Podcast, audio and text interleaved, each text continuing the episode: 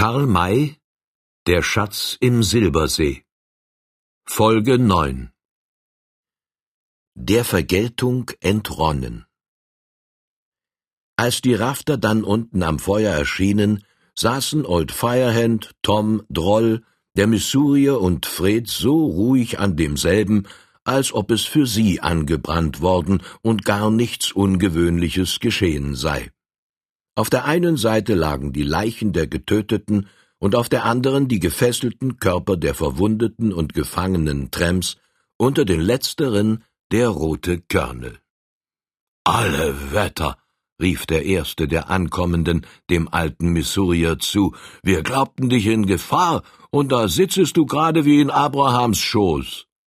War auch so, antwortete der Alte, sollte in Abrahams Schoß befördert werden. Der Gewehrkolben des Körner schwebte schon über mir.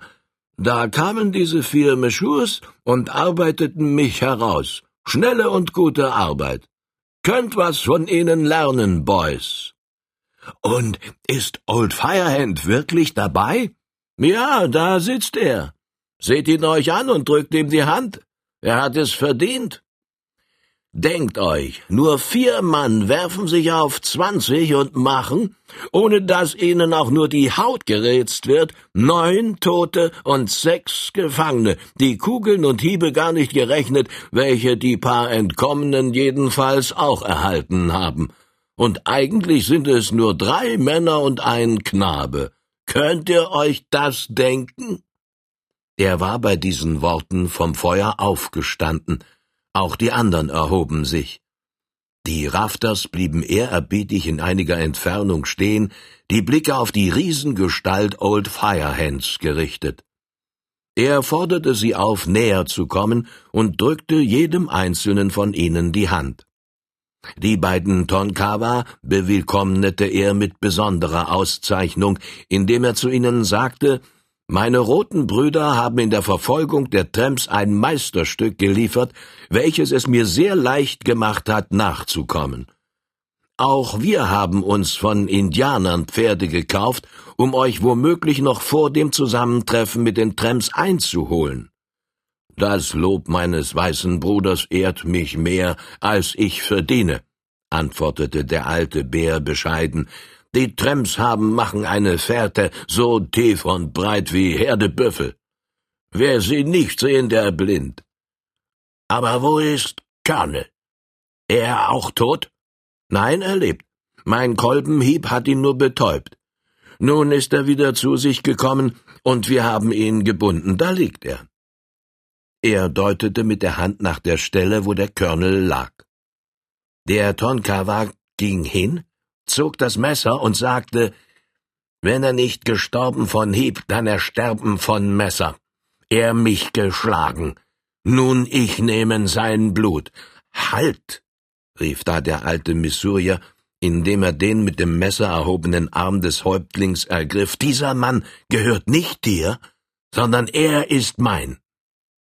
Der alte Bär drehte sich um, blickte ihm ernst ins Gesicht und fragte, Du auch Rache gegen ihn? Ja. Und was für eine? Blut? Blut und Leben. Seit wann? Seit vielen, vielen Jahren. Er hat mir mein Weib und meine beiden Söhne totpeitschen lassen. Du dich nicht irren? fragte der Indianer, dem es schwer wurde, seine Rache aufzugeben, wozu er nach den Gesetzen der Prärie doch nun gezwungen war. Nein, es ist kein Irrtum möglich. Ich habe ihn sofort erkannt. Ein solches Gesicht kann man nicht vergessen. Du ihn also töten? Ja, ohne Gnade und Barmherzigkeit. Dann ich zurücktreten, aber nicht ganz. Er mir geben Blut und dir geben Leben. Tonkawa ihm nicht ganz darf schenken Strafe, er ihm also nehmen die Ohren. Du einverstanden? Hm, wenn ich nun nicht einverstanden bin, dann Tonkawa ihn sofort töten. Gut, so nimm ihm die Ohren. Mag es nicht christlich sein, dass ich das zugebe. Wer die Qualen erlebt hat, die er mir bis heute bereitete, der hält es mit dem Gesetze der Savanne. und nicht mit der Milde, die selbst einen solchen Bösewicht verschont. Wer vielleicht noch sprechen mit Tonkawa? fragte der Häuptling, indem er sich im Kreise umsah, ob vielleicht noch jemand widersprechen wolle. Als aber niemand ein Wort dagegen sagte, fuhr er fort So, also Ohren mein, und ich sie mir sofort nehmen. Er kniete neben dem Colonel nieder, um seine Absicht auszuführen. Als dieser sah, dass ernst gemacht werden solle, rief er aus Was fällt euch ein, Messieurs? Ist das christlich? Was habe ich euch getan, dass ihr diesem roten Heiden erlaubt, meinen Kopf zu verstimmen? Von dem, was du nur mir getan hast, werden wir nachher reden, antwortete der Missourier kalt und ernst. Und was wir anderen dir vorzuwerfen haben, werde ich dir gleich jetzt zeigen, fügte Old Firehand hinzu. Noch haben wir deine Taschen nicht untersucht. Lass sehen, was sich in denselben befindet. Er gab Droll einen Wink, und dieser leerte die Taschen des Gefangenen aus. Da fand sich denn, neben vielen anderen Gegenständen, die Brieftasche des Tramps. Als sie geöffnet wurde, zeigte es sich, dass sie noch die volle Summe, welche dem Ingenieur gestohlen worden war, in Banknoten enthielt. Ah, du hast noch nicht mit deinen Leuten geteilt, lächelte Old Firehand. Das ist ein Beweis, dass sie mehr Vertrauen zu dir besaßen als wir. Du bist ein Dieb. Und wahrscheinlich noch mehr als das. Du verdienst keine Gnade. Der große Bär mag tun, was ihm beliebt. Der Colonel schrie vor Entsetzen laut auf, aber der Häuptling kehrte sich nicht an sein Geschrei, fasste ihm beim Schopfe und trennte ihm mit zwei schnellen, sicheren Schnitten die beiden Ohrmuscheln los, welche er in den Fluss warf. So, sagte er. Tonka war sich nun gerecht. Also jetzt fortreiten. Jetzt? fragte Old Firehand. Willst du nicht mit mir reiten, nicht wenigstens diese Nacht noch bei uns bleiben? Tonka war es sein ganz gleich ob Tag oder Nacht. Seine Augen gut, aber seine Zeit sehr kurz. Er hat verloren viele Tage, um zu verfolgen Colonel. Nun er reiten Tag und Nacht, um sein Wigwam zu erreichen der Freund der weißen Männer, der großer Freund und Bruder von Old Firehand. Der große Geist stets geben viel Pulver und viel Fleisch den Bleichgesichtern, welche freundlich gewesen, mit Tonkawa. Hau! Er schulterte sein Gewehr und schritt davon. Sein Sohn warf ebenfalls die Flinte auf die Achsel und folgte ihm in die Waldesnacht hinein. Wo haben Sie denn Ihre Pferde? erkundigte sich Old Firehand. Droben an unserem Blockhause, antwortete der Missourier. Natürlich gehen die beiden hinauf, um sie zu holen. Aber ob sie sich des Nachts durch den Urwald finden werden, das möchte ich. Habt keine Sorge, fiel der Jäger ein. Sie wissen den Weg, sonst würden sie geblieben sein. Der alte Bär hat, wie er sagte, viel eingekauft. Die Sachen sind unterwegs. Er muss zu seiner Karawane stoßen und hat doch so viel Zeit versäumt. Da ist es leicht erklärlich, dass er sich sputete. Lassen wir sie also reiten und wenden wir uns unseren eigenen Angelegenheiten zu. Was soll mit den Toten und Gefangenen werden? Die ersteren werfen wir einfach ins Wasser und über die anderen halten wir nach altem Brauche Gericht. Vorher aber wollen wir uns überzeugen, dass uns durch die Entkommenen keine Gefahr drohe. Oh, deren sind so wenig, dass wir sie nicht zu fürchten haben. Sie werden so weit wie möglich gelaufen sein. Übrigens können wir einige Wachen ausstellen. Das ist mehr noch als genügend. Der Colonel lag bei seinen gefangenen Trems und wimmerte vor Schmerzen, aber es nahm niemand Notiz davon, wenigstens zunächst noch nicht. Von der Flussseite war nichts zu befürchten, und nach der Landseite wurden einige Wachen ausgestellt. Old Firehand ließ sein Pferd und auch diejenigen seiner bisherigen drei Gefährten holen, dann konnte das Savannengericht beginnen. Zunächst wurde über die gewöhnlichen Tramps verhandelt. Es war ihnen nicht nachzuweisen, dass einer von ihnen einem der anderen Anwesenden ein Leid zugefügt habe, Für das, was sie beabsichtigt hatten, wurden ihnen ihre jetzt empfangenen Wunden und der Verlust ihrer Pferde und Waffen als Strafe angerechnet. Heute Nacht sollten sie streng bewacht und dann morgen früh entlassen werden. Die Wunden durften sie sich gegenseitig verbinden. Nun kam die Reihe an den Haupttäter, den Colonel. Er hatte bisher im Schatten gelegen und wurde nun nah an das Feuer gebracht. Kaum fiel der Schein der Flamme auf sein Gesicht, so stieß Fred, der Knabe, einen lauten Schrei aus, sprang auf ihn zu, bückte sich über ihn, betrachtete ihn als ob er ihn mit den Augen verschlingen wolle, und rief dann zur Tante Droll gewendet aus Er ist's. Er ist's, der Mörder. Ich erkenne ihn. Wir haben ihn. Droll schnellte sich sofort auch wie elektrisiert herbei und fragte, Irrst du dich nicht? Er kann es ja gar nicht sein, es ist unmöglich. Oh ja, er ist's, er ist's gewiss, behauptete der Knabe. Schau die Augen an, welche er macht. Liegt da nicht die Angst des Todes darin? Er sieht sich entdeckt und muss nun alle Hoffnung auf Rettung aufgeben. Aber wenn er es wäre, müsstest du ihn nicht schon auf dem Schiffe, auf dem Steamer erkannt haben. Da habe ich ihn gar nicht gesehen. Die Tramps sah ich wohl, ihn aber nicht. Er muss stets so gesessen haben, dass die anderen ihn verbargen. Das war allerdings der Fall, aber noch eins.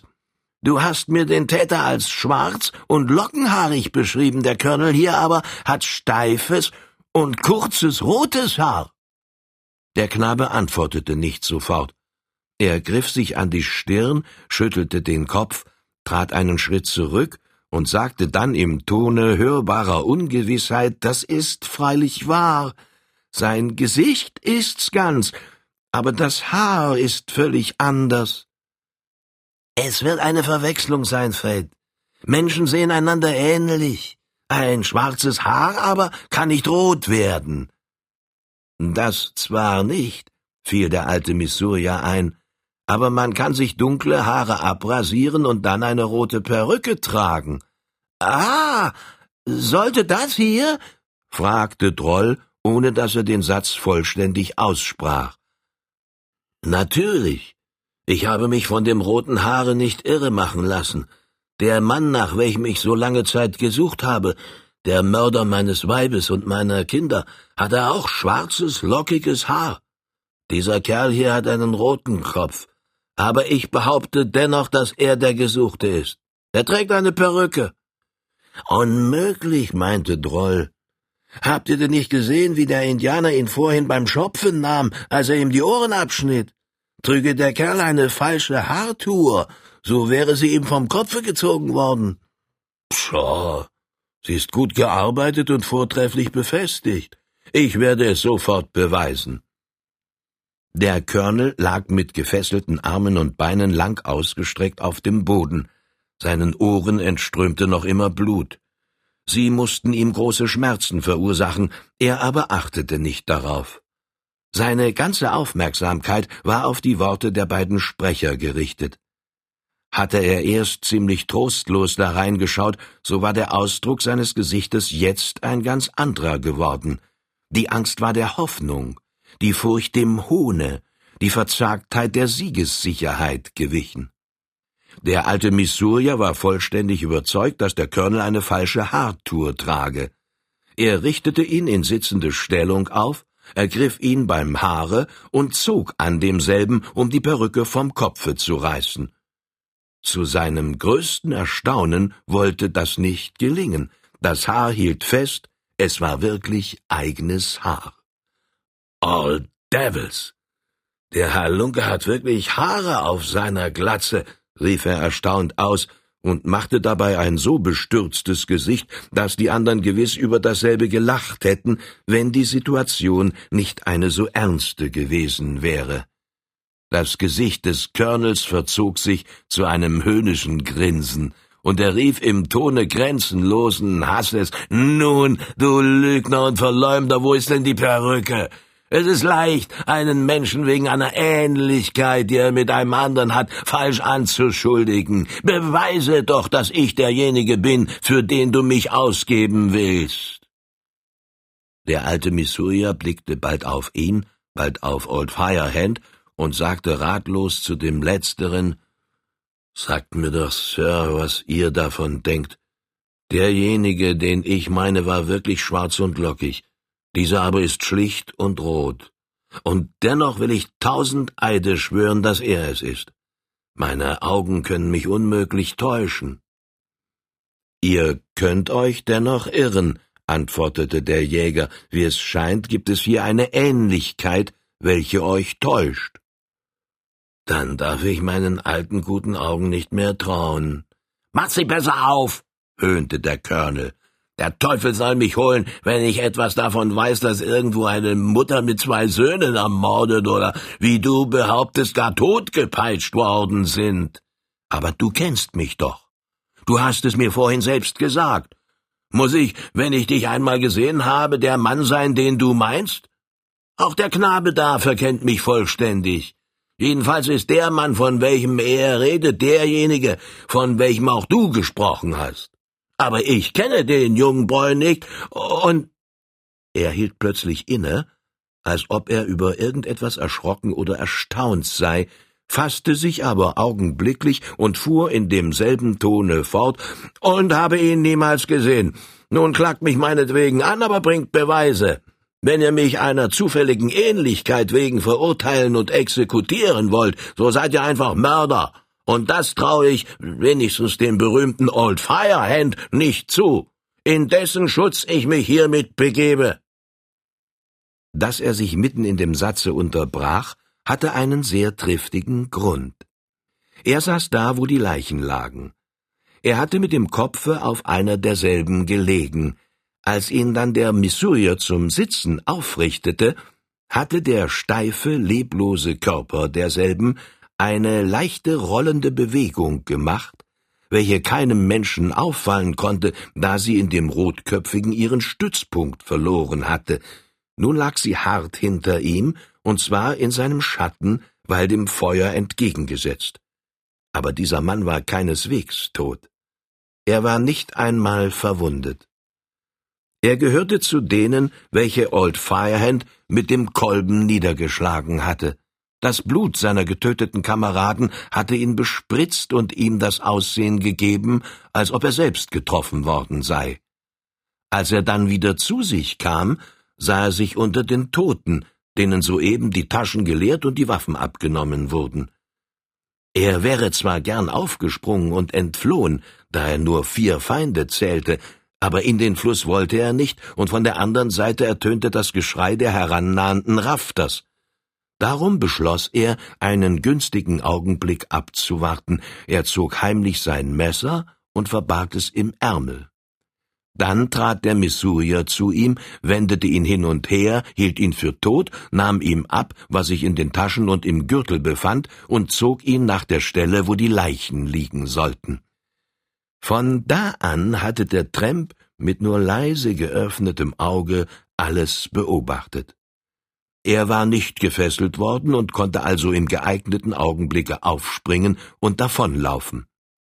Da legte man den Körnel auf ihn, und sofort kam ihm der Gedanke, diesen auch zu befreien. Als der Rothaarige aufgerichtet wurde, rollte sich der angeblich Tote nach, so dass er hinter ihm zu liegen kam, dem die Hände hinten zusammengebunden waren.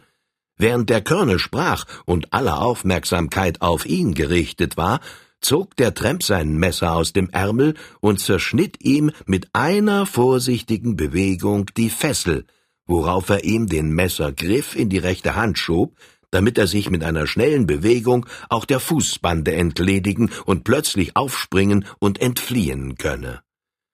Der Rothaarige fühlte natürlich die heimliche Befreiung seiner Hände, er fühlte den Messergriff, den er sofort fasste, und war darüber erstaunt, dass er für einen Augenblick die Fassung verlor und in der Rede innehielt, aber eben nur für einen kurzen Augenblick. Dann sprach er weiter, und niemand merkte, was hinter dem Rücken des Angeklagten geschehen war. Da derselbe sich auf die Rechtlichkeit Old Firehands bezogen hatte, antwortete ihm dieser, wo ich mit drein zu reden habe, da findet kein Mord statt. Darauf kannst du dich verlassen. aber ebenso gewiss ist, dass ich mich durch die Röte deines Haares nicht irre machen lasse. Es kann gefärbt sein. Oh, kann man Haare, welche sich noch auf dem Kopfe befinden, auch rot färben? Allerdings, nickte der Jäger bedeutungsvoll. Etwa mit Ruddle? fragte der Colonel mit einem gepressten Lachen. Der würde schön abfärben. Lache immerhin, du wirst nicht lange höhnen, antwortete Old Firehand in ruhigem, überlegenem Tone. Andere magst du täuschen, mich aber nicht. Er trat zu den Waffen und Sachen, welche den Gefangenen und Toten abgenommen worden waren, bückte sich nieder, hob den Lederbeutel auf, welcher am Gürtel des Colonel gehangen hatte, und sprach weiter, indem er denselben öffnete, ich habe diesen Beutel schon vorhin untersucht und darin einige Gegenstände gefunden, deren Zweck und Gebrauch mir unklar war. Jetzt aber geht mir eine Ahnung auf, welche vielleicht die richtige ist.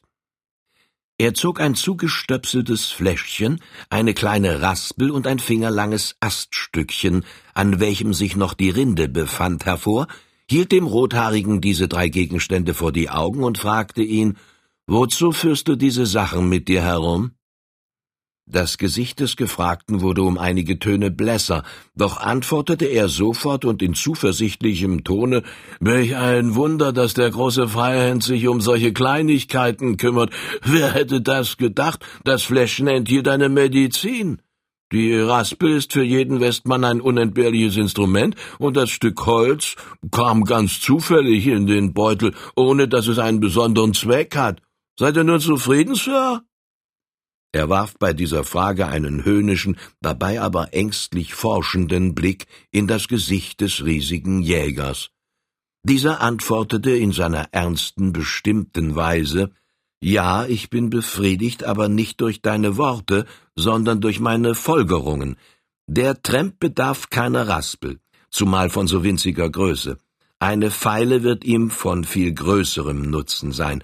Dieses Fläschchen enthält Raspelspäne in Spiritus, und dieses Stück Holz ist, wie ich nach der Rinde urteile, ein Stück vom Aste eines Zirgelbaumes.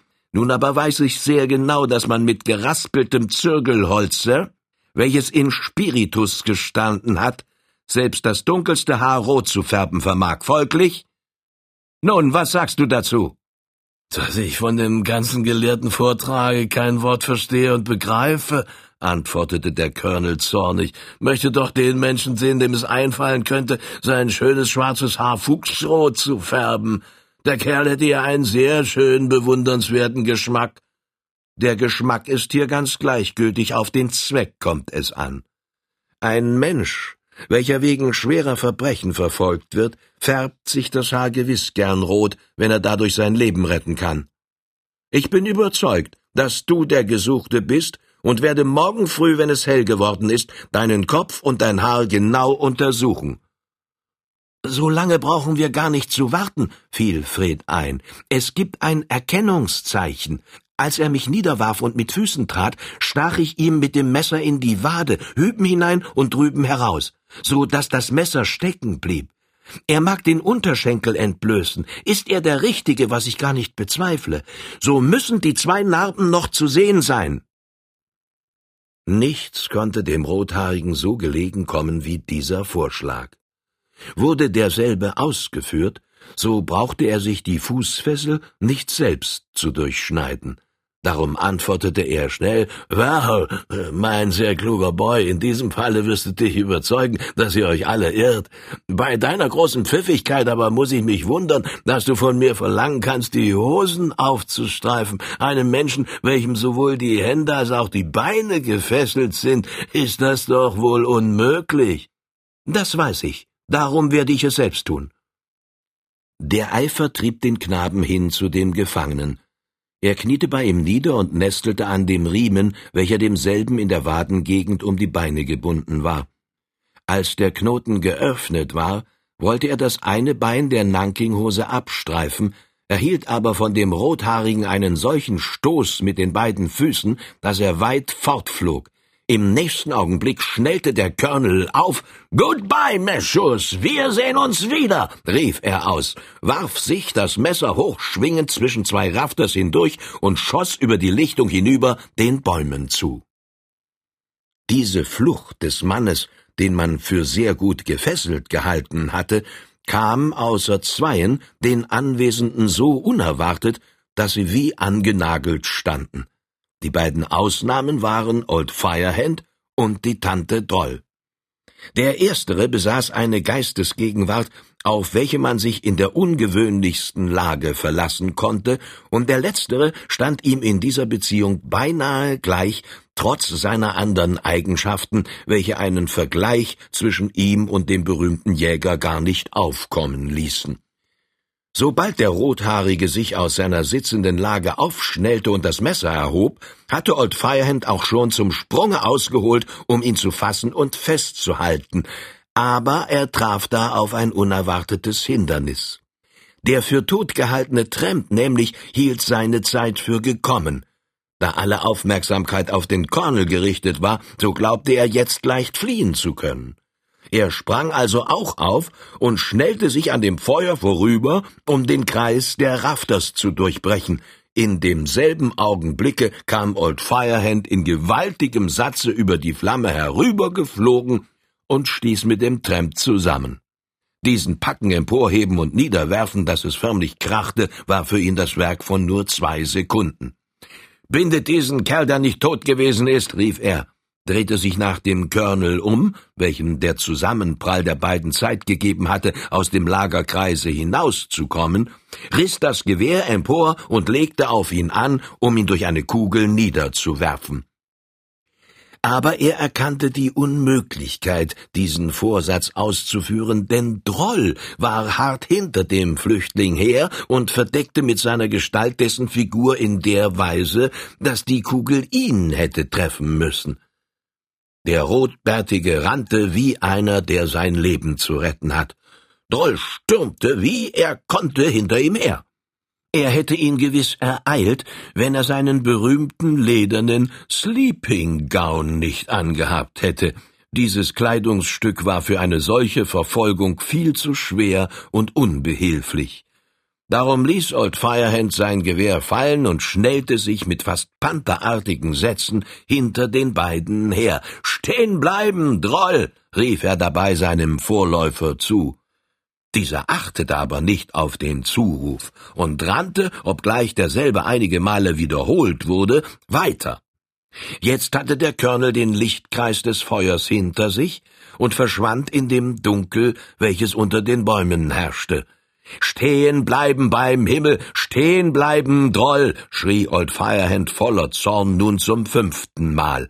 Er befand sich nur noch drei oder vier Schritte hinter ihm. Muss ihn haben, muss ihn haben, antwortete die erregte Tante im gewöhnlichen Fisteltone und schoss auch zwischen die Bäume hinein.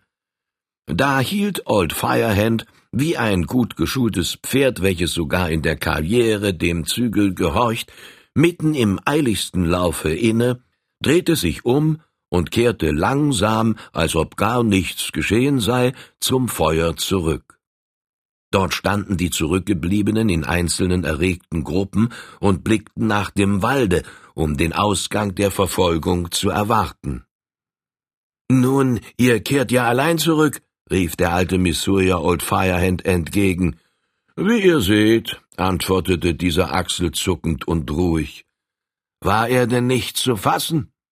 Sehr leicht sogar, wenn mir nicht dieser verteufelte Tramp dazwischen gekommen und mit mir zusammengeprallt wäre. Fatale Geschichte, dass uns gerade der Hauptspitzbube entkommen muss. Nun, ihr dürft euch am wenigsten darüber beschweren, alter Blender. Warum ich? Weil nur ihr selbst daran schuld seid. Ich? Fragte der Alte verwundert. Das begreife ich nicht. Euer Wort in großen Ehren, Sir, aber erklären möchtet ihr es mir doch. Das ist sehr leicht. Wer hat den Tramp, welcher nachher wieder lebendig wurde, untersucht? Freilich ich. Und ihn für tot gehalten. Wie kann das einem so erfahrenen Rafter und Jäger wie ihr seid passieren? Und wer hat ihm die Taschen geleert und die Waffen abgenommen? Auch ich. Aber das Messer habt ihr ihm gelassen. Er hatte gar keines.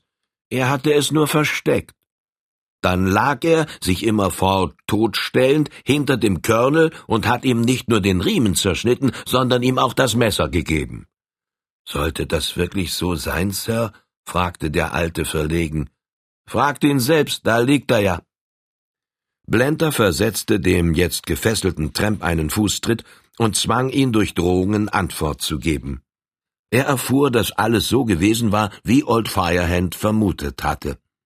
Da griff er sich mit beiden Händen in die langen grauen Haare, wühlte ärgerlich in denselben herum und meinte zornig, ich könnte mich selbst beohrfeigen. So eine Dummheit ist in den ganzen Staaten noch gar nicht vorgekommen. Ich bin schuld, ich ganz allein. Und ich möchte mein Leben setzen, dass er derjenige war, für den ich ihn hielt. Natürlich war er es, sonst hätte er die Untersuchung seines Beines ruhig abgewartet. Waren die beiden Narben nicht vorhanden, so konnte ihm nichts geschehen, denn dass er das Geld des Ingenieurs gestohlen hatte, das konnten wir nach dem Gesetze der Savanne nicht bestrafen, da der Bestohlene nicht zugegen ist. Jetzt kam auch Droll langsam und zögernd über die Lichtung zurück. Man sah es ihm schon von weitem an, dass auch er keinen Erfolg gehabt hatte.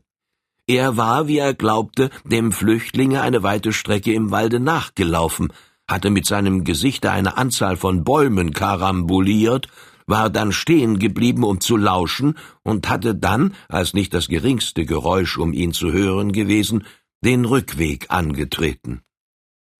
Old Firehand hatte den sonderbaren Mann lieb gewonnen und wollte ihn infolgedessen nicht vor den Rafters blamieren, darum fragte er ihn in deutscher Sprache, aber Droll, haben Sie denn nicht gehört, was ich Ihnen mehrere Male zurief?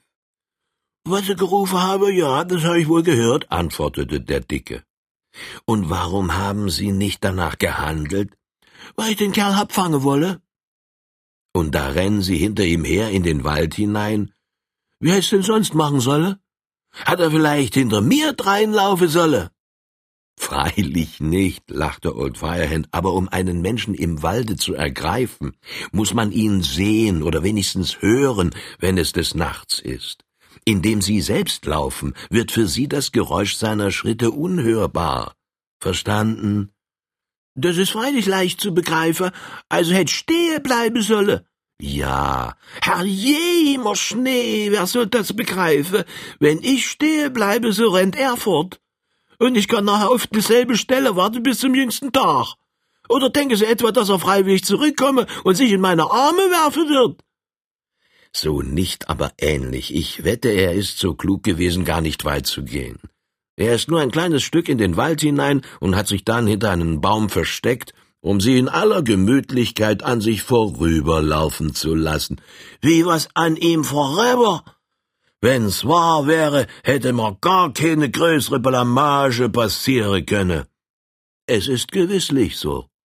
Darum forderte ich Sie auf, anzuhalten. Wir hätten uns, sobald wir uns im Dunkel des Waldes befanden, niedergelegt und gelauscht. Mit den Ohren an der Erde hätten wir seine Schritte gehört und die Richtung derselben beurteilen können. Wäre er stehen geblieben, so hätten wir ihn beschlichen. Und im Beschleichen leisten sie etwas Ordentliches, das weiß ich ja. Das will ich glaube, antwortete Droll, durch dieses Lob geschmeichelt. Wenn ich drüber nachdenke, so will es mir scheinen, als ob sie vollständig recht hätte. Ich bin da dumm gewesen, ein bisschen sehr dumm. Aber vielleicht bringen wir's wieder ein. Meinen Sie nicht? Was sagen Sie dazu? Möglich ist es wohl, den Fehler wieder gut zu machen, aber leicht wird es uns nicht werden. Wir müssen warten bis morgen früh und dann seine Spur aufsuchen. Folgen wir nachher seiner Fährte, so holen wir ihn höchstwahrscheinlich ein. Diese Ansicht teilte er auch den Rafters mit, worauf der alte Missourier erklärte, Sir, ich reite mit. Pferde haben wir ja genug erbeutet, so dass ich eines davon bekommen kann. Dieser rote Körnel ist derjenige, den ich seit langen Jahren suche. Nun setze ich mich auf seine Spur, und meine Kameraden werden es mir nicht übel nehmen, dass ich sie verlasse. Einen Verlust habe ich dabei auch nicht, weil wir hier erst vor kurzem angefangen haben. Das ist mir lieb, antwortete Old Firehand. Ich habe schon unterwegs beschlossen, euch allen einen Vorschlag zu machen, von welchem ich hoffe, dass ihr auf denselben eingehen werdet. Welchen? Davon nachher. Jetzt haben wir noch Nötigeres zu tun. Wir müssen nach eurem Blockhause hinauf. Warum nicht bis zum Morgen hierbleiben, Sir? Weil euer Eigentum sich in Gefahr befindet. Dem Colonel ist alles zuzutrauen. Er weiß, dass wir uns hier unten befinden und kann sehr leicht auf den Gedanken kommen, die Hütte aufzusuchen. Sounds, das wäre fatal. Wir haben unsere Werkzeuge und Reservewaffen in derselben, auch Pulver und Patronen. Schnell, wir müssen fort. Sehr wohl. Geht ihr immer voran, Blender, und nehmt noch zwei mit. Wir anderen folgen mit den Pferden und Gefangenen nach. Den Weg erleuchten wir uns durch Brände, welche wir uns hier aus dem Feuer nehmen.